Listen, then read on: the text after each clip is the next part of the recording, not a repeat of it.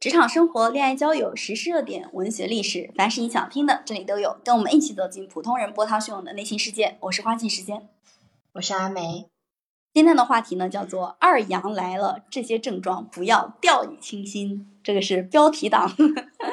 那呃，今年的四月二十号，其实我们国家传染病医学中心的主任，同时也是复旦大学附属华山医院感染科的。主任张文宏在感染的一个免疫高峰论坛当中就表示啊，数据显示，呃，在今年的六月份左右会慢慢的开始出现二次感染。一般情况下，规模不是会不会特别的大，因为我们上一次的一阳整个新冠的感染高峰期大概是在十二月份左右。那么经过半年以后，新冠的免疫屏障已经被慢慢突破，所以新的一轮感染高峰期。在六月份的时候，基本上就来了啊。说是因为我这次感染之后，非常明显的一个症状就是我的脑子很不清醒。我一天从早上大概中午的时候，我感觉稍微有点呃不舒服的情况有点加重，于是我进行了一个抗原检测，发现我二阳了。我就明显感觉我今天一天大脑都是脑雾状态的，脑雾状态真的啊。然后会感觉骨头比较疼。腰，特别是腰上的骨头和手上的骨头很疼啊，这是一个，这是一个感觉啊。第二个就是略微有点头疼，脑子很不清醒，会咳嗽，会嗓子干。呃，相对我上一次的整体感染情况来说，是症状比较轻的。但是我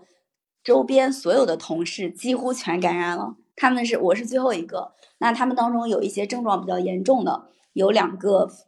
症状特别严重，发烧到三十九度、四十度的，他们全部都是在一阳的时候没有感染或者是无症状，然后这次整体的整个人的症状就特别特别明显。啊，我我发现我身边的这些人的现象跟你刚刚说的几乎都一样，就是我们中心可能有接近百分之五十的人都在这波二阳里面，然后。呃，也不算二阳，就是这一这一第二波的这个感染高峰里面，然后呢，呃，其中大概有五个吧，他们在就春节后的那一波感染高峰里面没有没有症状，没有阳，或者是说无症状，然后呃，在这一波里面，他们就就发烧比较严重，然后呃，有人可能，但是大家休息的时间。不太一样，有人可能休息了个一天，他就回来上班了。就我前面的一位同事，他前天发烧到了嗯三十八、三十九度，然后休息了一天，今天又回来上班了。然后有人就就请个十天的长假，然后就身体比较弱吧，还住院了几天。所以好像这一波感染的症状看起来，有些人呃会轻症一点，有些人还是挺严重的。嗯，对。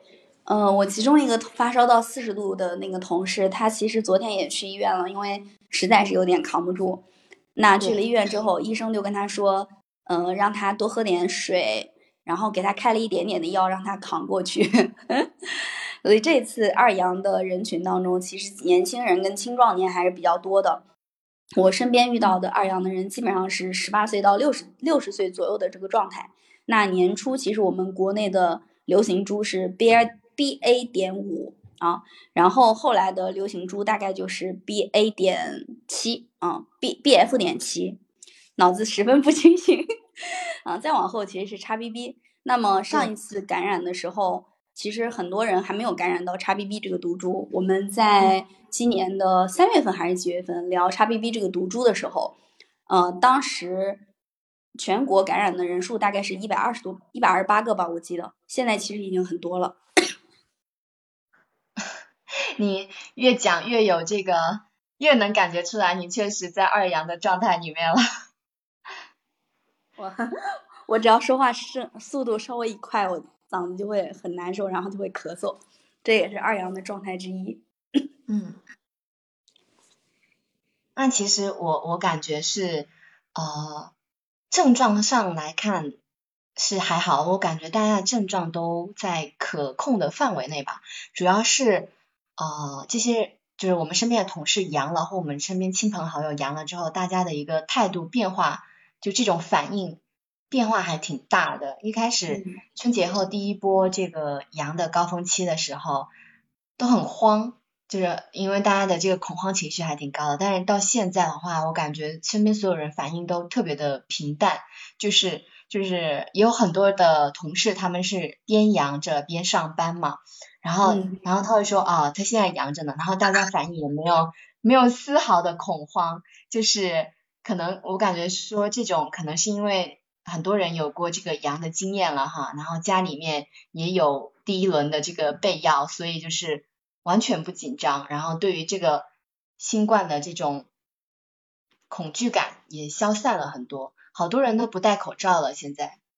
嗯，对，嗯，还有一种情况是二阳之后，大家可能一开始都没有发现。比如说我昨天其实已经出现症状了，我昨天就一直感觉自己想要干呕。但是当时的我以为我只是因为讨厌，呃，或者工作压力太大了，工作太累了，导致我对工作产生了干呕。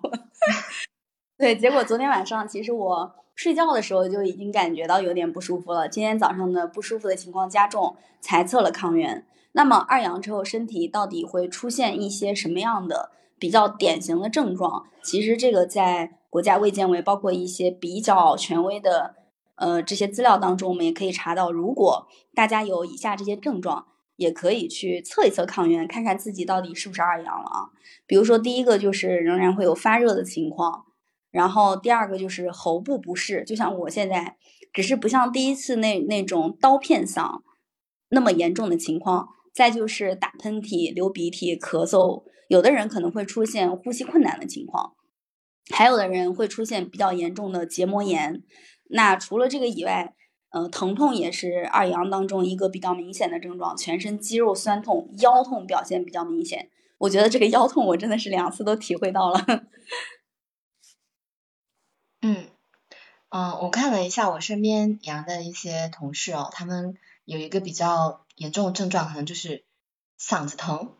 很明显，就是好多的同事都有这个嗓子疼。可能你没有呃没有发烧。或者是说你没有像那个叉 B B 一开始那个严重的腹泻这种情况，但是啊，好多同事他嗓子疼了，去测了一下，也发现是抗原阳呃阳了嘛，所以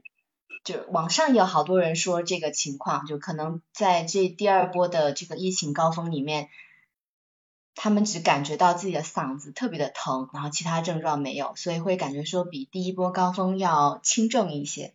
嗯。对，相对来说比第一波的高峰要轻症，嗯，仍然有一些相对比较严重的人，就是除了轻轻症之外，比如说有基础病的，那他们其实也有一些相对比较严重的情况。然后广东省的老年保健协会呼吸科的专业委员会，他们其实也发了一份专家共识，就是仍然是建议，如果你有基础病或者是。呃，比较担心新冠对于自己身体所造成的伤害，依然是可以去服用一些新冠口服药的，比如说 Paxlovid，然后还有这个阿司匹林，然后包括呃这个莫若拉韦，就这几种药品，它依然是新冠当中比较常见的口服药。不过要注意，一定要在医生的嘱咐之下，结合自己的身体情况去服用。嗯嗯嗯，而且很多的数据或者说很多的专家，他们都有预测说，在新冠就是第一轮高峰大概是在十二月份的时候嘛，那可能六个月后就是马上到来的六月份会慢慢的出现第二波新冠的高峰，所以有很多的这个，比如说像张文宏，他也会建议说，呃，脆弱的一些人群，比如说幼儿跟老人，他们应该在啊新冠就是六个月之后再。接种疫苗，所以嗯啊对，而且我我有看到说最新的一个呃关于新冠的一个四价疫苗，它这个已经开始可以就是接种了啊，很多人很多在当地的医院已经可以预约到了，是一个神州细胞公司的四价新冠疫苗，它可以呃包含新冠病毒的阿尔法、贝塔。然后德尔塔跟奥密克戎这四种变异株都可以包含在它的抗原成分内，是我们国家自主研发的嘛，在很多个城市现在都可以接种到了。嗯嗯，我这次其实前几天我记得我们开播课的时候，我还在说要不要尽快去接种一下下一针的疫苗，因为我上一次感染是十二月份，那么到今年的六月份，其实刚好半年。我就感觉很有可能会二次中招，结果还没开始接种呢，二阳就直接发生了。所以这次二阳结束之后，我就计划等到呃大概五个月左右的时候去接诊接种一针疫苗。嗯，但是呃，因为你现在你现在已经二阳了嘛，我看到了一个呃国务院官出的一个应对近期新冠病毒感染。疫情疫苗接种工作方案嘛，他有说感染三个月后再建议进行新冠病毒疫苗的接种，所以 你现在就是你现在这个阳了的情况，这个时间节点，你可能到九月份后再去接种可能会好一点。对，当然我们不知道说，对我们不知道说后期就是会不会再有一些新的病毒变异株出现嘛？嗯。嗯，这里需要提醒一下的就是，我们每一次的新冠，就是当你患了这个新冠之后，其实你身上所拥有的免疫屏障是新冠当中的其中一种。但是现在其实全球全球范围内已经有一千多种毒株了，听起来真的非常的可怕。嗯，所以在家中其实还是有必要去备一些常用的药品的，比如说在首次新冠的过程当中，大家可能会去准备一些布洛芬。或者是对乙酰氨基酚，然后包括一些化痰止咳的这个福尔可定，然后包括容易呕吐腹泻的，像藿香正气水，还有蒙脱石散，这些都是可以在家中常备的。对，主要是关于就是呃，当你的你感染新冠，然后症状比较严重，肯定是要对症下药的，对吧？然后呃，其实有一个比较让人担忧的东西，就是长新冠。长新冠就是指的是呃感染新冠之后可能会出现的一些后遗症，然后呃如果你感染的次数越多，你这个后遗症的风险是越高的，对吧？然后呃在这个世界上感染新冠最多次，我记得之前有这个报道的时候，那个人是感染了八次，然后他挂掉了，所以呃。新冠肯定说，我们对自己的防护还是要很重视起来，因为你感染越多次，对生命的这个威胁威胁就会更大。而且长新冠的话，其实我想先讲一下我身边这个我的好朋友的一个案例，他在就是呃一月份左右感染新冠之后，嗯，他会他身体有一个很明显的改变，就是他以前。不太过敏的，但是呃阳康之后呢，他就频繁的过敏了好几次，发现是对海鲜过敏，然后对芒果也过敏，然后一过敏他就要吃紧急吃那个就是抗过敏的药物，不然他身上会长很多的疹子。然后你知道在厦门这个城市对海鲜过敏，还对芒果过敏，就是对他来说异常的艰难。所以就是新冠感染之后会，其实对人体的影响还是挺大的。你这么说完，我好害怕呀！因为我前两天脖子上突然开始长疹子了，我以为是因为我的那个床单上有什么东西导致的，就是突然之间开始长了。其实我现在也非常呃关注长新冠的相关信息，也比较担心。但是先辟谣一下你。五月十三号的时候，中国科学院的院士高福就是他自己讲过关于八次感染的那个人，呃挂了的这个事情。对他他说这个其实是不存在的，就是这个事情是子虚乌有的。但是呢，他其实也提出来，长新冠是一个基本事实，不要回避，也不要因为长新冠可能对人类有影响就不敢去讲，这不是一种科学的态度。嗯，然后他也非常赞同这种。呃，观点就是说，感染的次数越多，那么后遗症的风险其实是越高的。这个是有临床数据的相关证明的。那如果真的患了长新冠，其实也要该诊断就诊断，该用药就用药。嗯，对，我还查到，就是我们前几天五月二十五号，美国医学会杂志它有发了一篇文章，是针对新冠后遗症的一个大型研究的结果嘛，然后有提。定义了长新冠的这个定义，然后还发表了研究出来的这个长新冠的十二个典型的症状。第一个就是，第一个是味觉跟嗅觉的丧失，然后第二个是劳累后的不适。我觉得这个对你也也挺适用的，就是身体劳累，就是比如说熬夜加班，然后之后会会这种不适的感觉很更明显嘛。嗯。是的，是的。第三，对，然后第三个是慢性咳嗽，这个很很多人，我感觉很多人都有，特别是这次就是二阳的时候，感觉身边老飘着一些咳嗽的声音。然后第四个是第四个就是你刚刚说的这个脑雾，我现在明显感觉到了我脑雾的症状，因为我今天除了就是除了今天在工作的时候，包括现在在开播课的时候。我已经准备好了相关的材料，但是我在看这些材料的时候，我的脑子都不知道在想什么。对，然后第五个就是第五个长新冠的典型症状就是口渴，第六是心悸。